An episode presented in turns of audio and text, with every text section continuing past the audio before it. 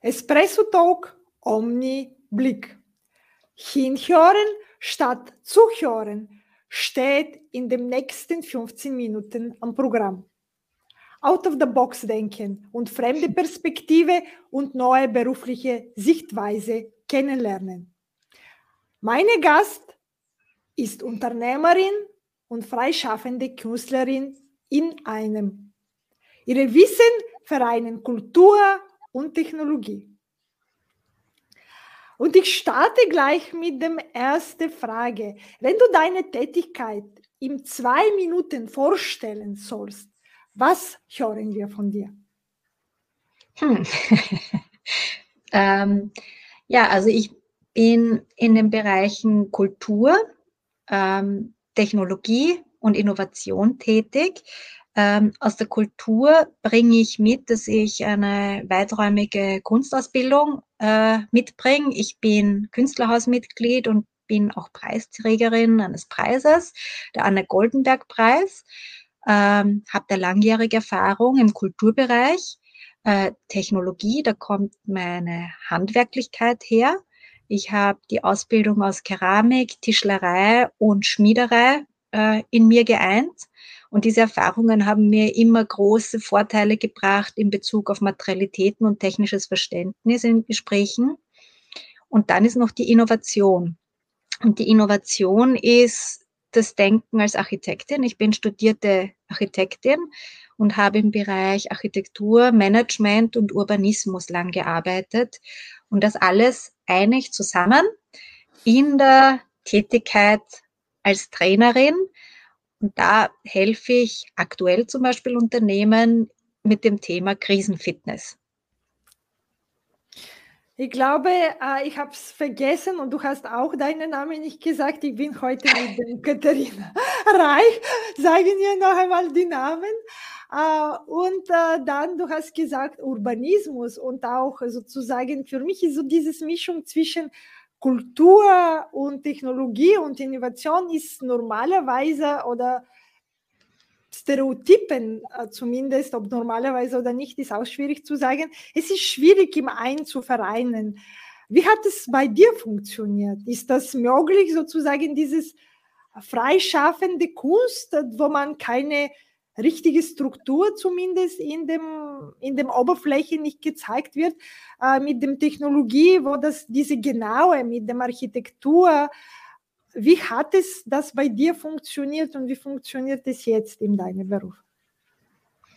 Also im Endeffekt, äh, Kreativität steckt in allem drinnen. Das wirst auch du als Unternehmerin kennen. Du bist ja auch eine Kreative.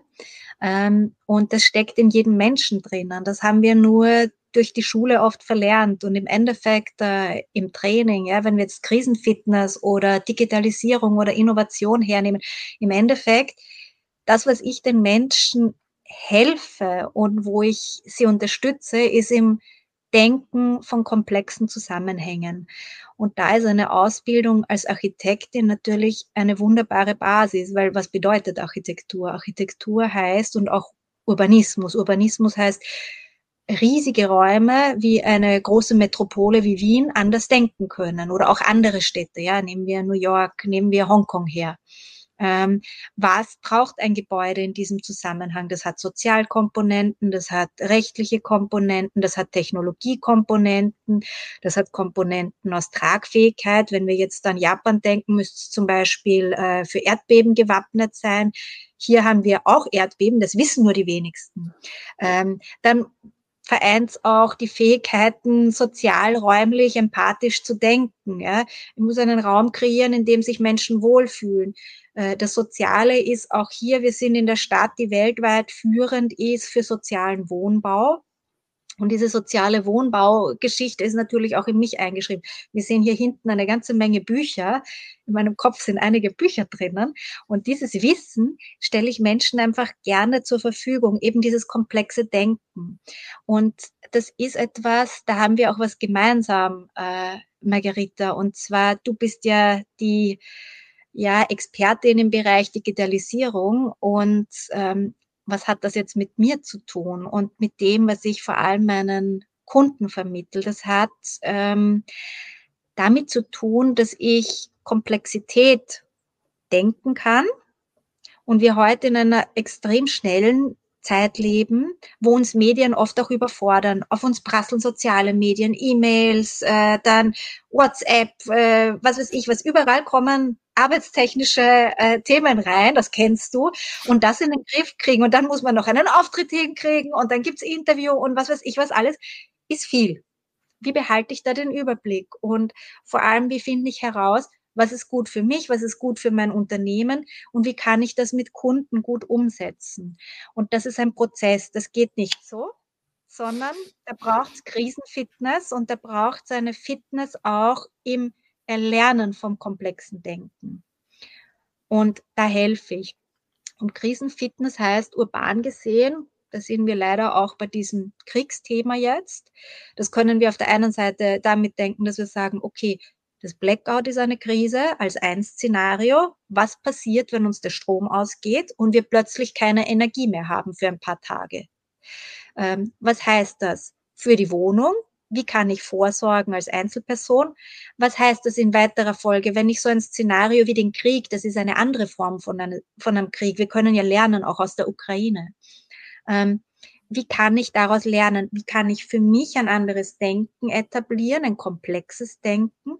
Und die dritte Frage, die dann auch steht, also das eine ist mein Wohnraum, wie kriege ich den fit, dass ich mich sicher fühle? Dann, wie kriege ich mein Denken auf diese digitalisierte Ebene ähm, gut hin? Und das dritte ist, wie kriege ich den Stadtraum in Innovation in dem Bereich, dass der Stadtraum so funktioniert, dass er in einer Krise mit den Bewohnern der Stadt auch noch gut funktioniert. Und das ist Krisenfitness. Und das bedenken Unternehmen derzeit gar nicht. Und damit beschäftige ich mich.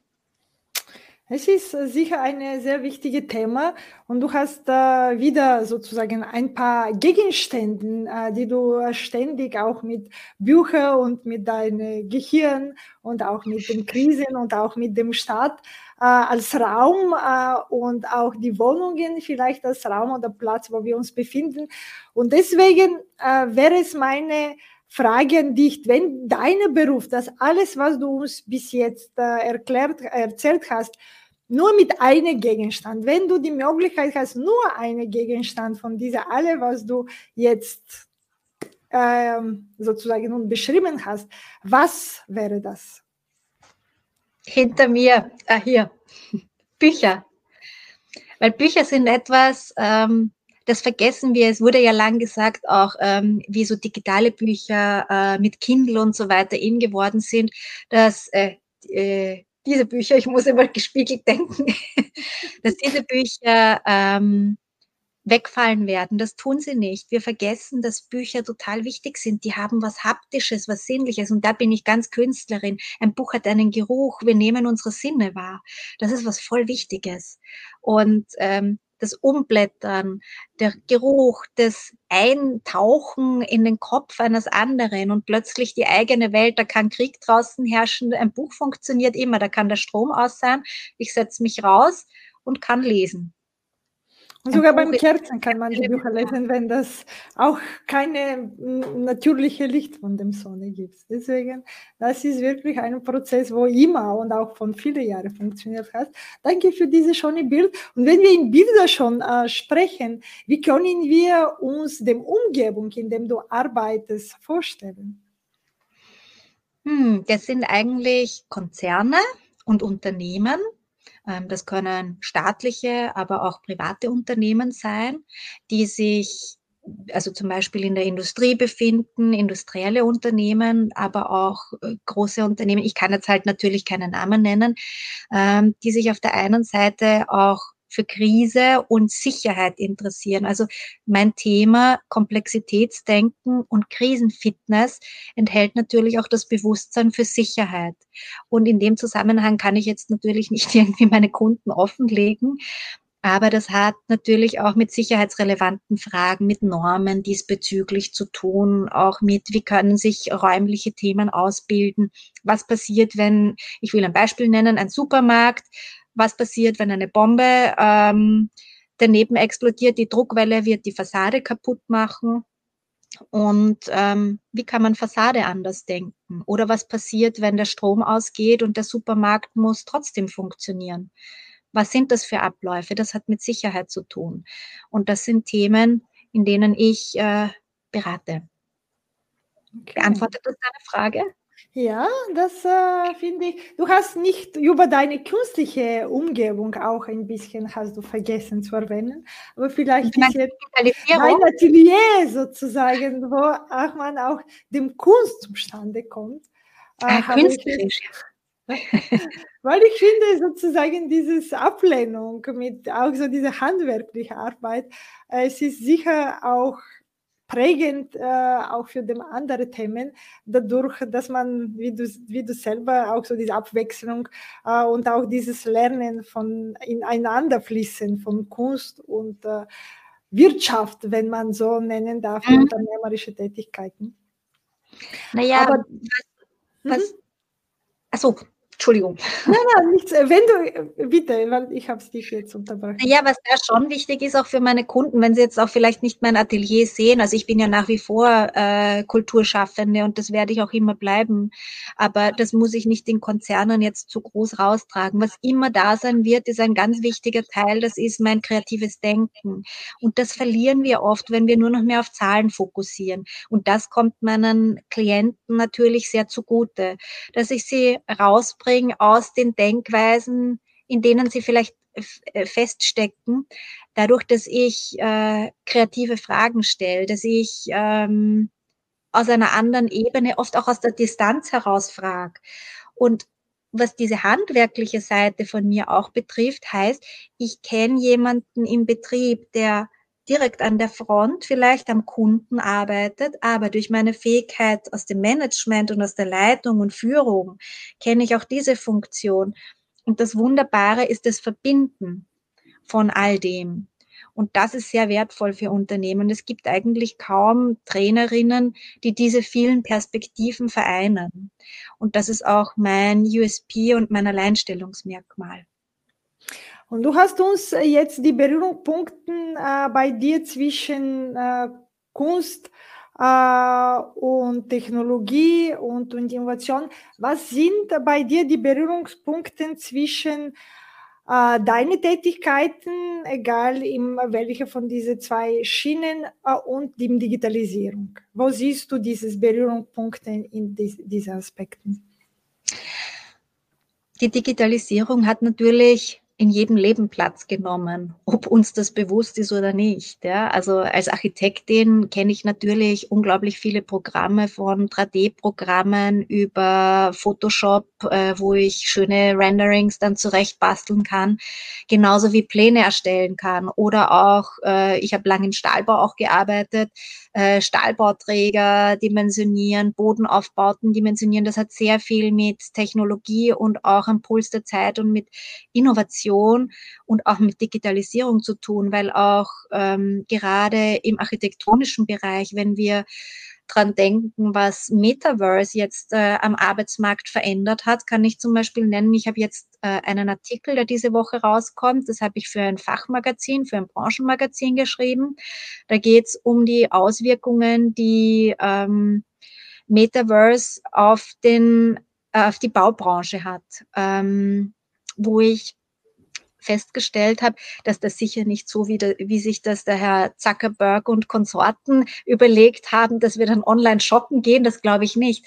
Aber ich glaube, dass zum Beispiel Rohstoffmärkte ähm, gut in die Digitalisierung übertragbar sind. Und da können wir auch Zukunftsmärkte auftun. Ich glaube, das ist uns noch gar nicht bewusst. Und sowas macht mir einfach Spaß, wenn ich da drüber nachdenke, okay, wo steckt da Technologie, wo steckt da Innovation, was kennen wir und was ist da in Zukunft da.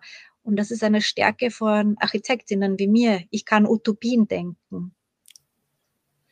Ja, das Utopie, sozusagen alle diese Bücher, diese Fantasten, so, die, äh, die geschrieben haben, wo wir die Zukunft gesehen haben und jetzt kommt ein Smartphone oder was immer auch für zurück in die Zukunft sind ein paar Gegenstände, äh, die im 80er Jahren gefilmt wurden und jetzt existieren auch in der Realität und auch in viele andere äh, Bücher und auch äh, Filme existiert das und das finde ich, es ist eine schon, es ist sogar nicht Utopie, weil Utopie ist etwas für mich, was es nie imstande kommt. Es ist eine sozusagen vorgesagte Realität, die das äh, irgendwann schon kommt, egal im 10, 20 oder in 50 oder in 100 Jahren.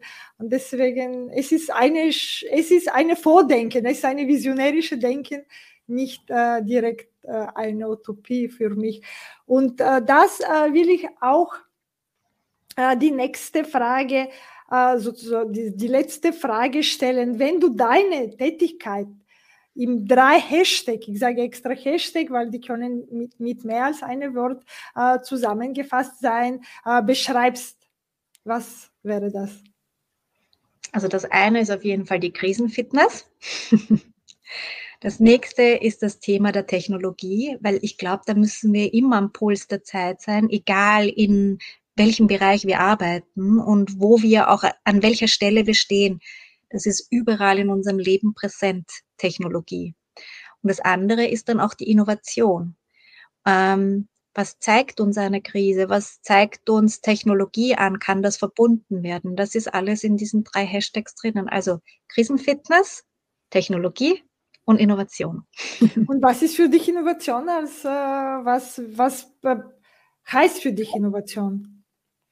Innovation heißt eigentlich, um da anzuknüpfen an deine Gedanken von Utopie. Wie kann ich eine Utopie in die Realität ähm, bringen? Im Endeffekt, so wie heute unsere Städte funktionieren, das waren alles Utopien. Die Menschheit wurde immer vorangebracht durch Utopien. Und natürlich haben wir Architekten und Urbanisten ähm, eine sehr hohe Frustrationsbereitschaft, weil, wie du richtig gesagt hast, Utopien sind einfach nur solche Blasen. Das wissen wir von Platon. Platon hat ja auch schon eine wunderbare Utopie gedacht. Im Endeffekt, unsere Staaten funktionieren viel ähm, auf diese platonischen Idee fußend.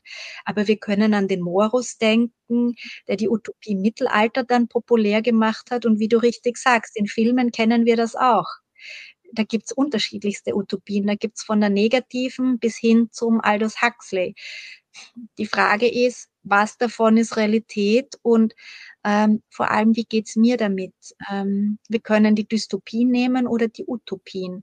Und was kann man rausziehen, dass wir heute ein gutes Leben haben? Und ich glaube, das ist wichtig. Ja, aber es ist vielleicht was davon wird Realität, weil wir vielleicht wissen wir, dass das jetzt, aber sozusagen was davon wird eine Gegenstand oder eine Idee oder wie du sagst, eine räumliche äh, Form, die wir uns in dem Stadt besser fühlen oder dieses Krisenfitness äh, besser beherrschen können. Ja, und das ist, das ist einfach auch, also eine Utopie denken heißt komplex denken. Und da sind wir dann wieder bei der Komplexität, was auch ein wichtiges Thema ist. Und ich glaube heute, also ich stelle fest, wir haben eine Welt voller Spezialisten, aber es fehlt so etwas wie ich größtenteils. Ich bin eine Generalistin. Ich kann sehr breite Themenbereiche abdecken. Vielleicht nicht so tief wie ein Chemiker, der sich auf Atomchemie spezialisiert hat. Ähm, den werde ich aber hinzuziehen. Und ich glaube, es ist wichtig, dass wir dieses Zoom-in, Zoom-out irgendwie ähm, in der Gegenwart wieder denken lernen. Und vor allem auch vielleicht in manchen Dingen lernen, uns Alternativen zu ähm, reiner Technologie zu suchen, weil derzeit sind wir eigentlich teilweise so unterwegs und das sehe ich schon noch sehr kritisch, weil was machen wir, wenn der Strom ausfällt? Wir können dann zum Beispiel diese kleinen Dinger hier, diese Smartphones können wir nicht bedienen. Wir können keine Talks mit dir halten. Wie tun wir denn dann?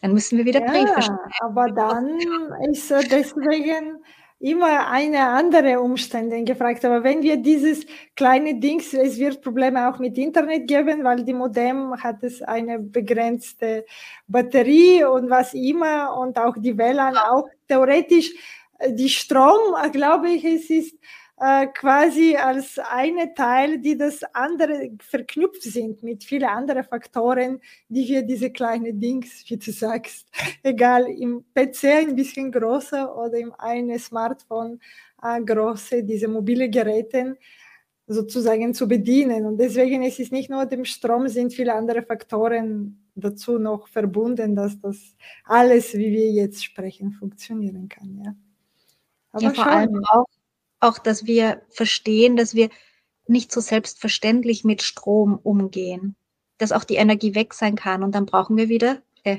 das Buch. Ja, aber dann, das ist eine philosophische Gedanke, wo ich einmal darüber, weil ich glaube, es ist schwierig, weil den Strom haben wir schon seit mehr als 100 Jahren als selbstverständlich genommen. Und mhm. deswegen, mhm. es ist, wenn alle fällt, wann fällt uns, dann können wir zurück in dem äh, Holden irgendwo leben, wo wir auch keine Dach über dem Kopf haben. nein, deswegen, nein, nein, nein. Ja, aber das ist auch wieder, wenn wir über den Strom verzichten, warum verzichten wir nicht von Häusern? Und das ist etwas, was nein, wir... Ich rede nicht von Strom verzichten. Ich rede davon, was passiert, wenn wir eine Krise haben. Wir haben derzeit eine Situation, wo Stromnetze, man weiß, dass die eine bestimmte Spannung brauchen. Ja? Mhm. Und das schaffen wir aber nicht immer genauso zu halten. Wir haben durch die Komplexität der Welt und unseren permanent steigenden Strombedarf durch unterschiedliche Technologien, äh, nehmen wir Blockchain Mining, das ist ein sehr großer Stromverbraucher. Ähm, wir brauchen einfach immer mehr Strom und ich glaube, es ist wichtig, dass wir uns ich rede nicht gegen Strom oder man muss eine totale Steinzeit-Lebensform leben, überhaupt nicht, sondern es geht ums Bewusstsein schaffen. Ähm, wie kann ich in einer Welt, die sehr komplex ist, das aushalten, ähm, dass vielleicht auch mal der Strom ausfällt und was bedeutet das? Und dazu berate ich Menschen und das ist sehr wichtig, weil da ergeben sich ganz, ganz viele Fragen. Wie tue ich das? Ich meine, mit dieser Frage, das werde ich und werde ich abschließen. Ich hab's, äh, ich komme aus Bulgarien, äh, wie, die, wie du auch weißt, und die viele, und wir haben nach dem 9 und 80 quasi immer wieder unterschiedliche sozusagen Situationen in ein paar Jahren danach gemeistert. Und es war eine Zeit, auch in Sofia, in dem Hauptstadt, die wir für zwei, im zwei Stunden Abstand für ein paar Monate waren ohne Strom. Und deswegen ist so dieses bequem zu sein, was glaube ich, ist sehr wichtig, was wir lernen müssen. Und das hat es geheißen, dem Lift funktioniert es auch nicht, wenn keine Strom gibt, ja. Ich meine, es ist logisch. Aber bequem, du siehst auf dem Uhr, es ist noch fünf Minuten, äh, bis das äh, Strom ausfällt und du steigst in den Lift, weil dir so bequem ist. Ich habe es einmal geschafft und einmal habe ich auf dem Lift, auch oben in dem, in dem Berg bei uns, haben wir auch mehr als eine Stunde wirklich runter, weil die haben es, dort waren, haben sie wirklich ein paar Minuten früher gelassen, aber das ist auch wieder zu Fuß zu gehen und bis zu dem Bus oder mit Lift fahren, egal im Berglift oder im Lift in einem Haus.